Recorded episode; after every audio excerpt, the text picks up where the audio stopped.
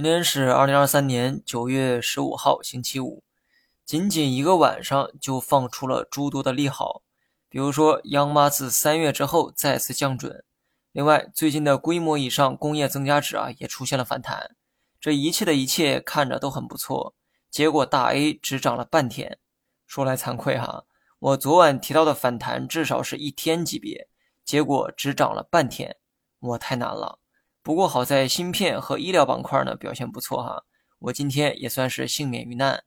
我持有的板块只有四个，也就是芯片、医疗、新能源和消费。之前说过，既然是我拿着的板块，说明这些都是我个人看好的板块，没卖就说明我认为机会还没到。大家呢可以有自己的判断，但不用总来质疑我的选择。大盘日线层面仍要按照调整预期，这句话至少喊了四天。本来今天期待着能出现一天级别的反弹，但事与愿违，市场情绪啊比想象的还要弱。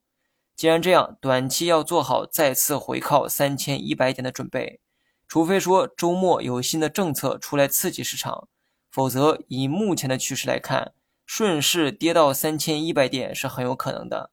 不想看到三千开头的人，你们只能寄希望于周末的利好消息了。好了，以上全部内容，下期同一时间。再见。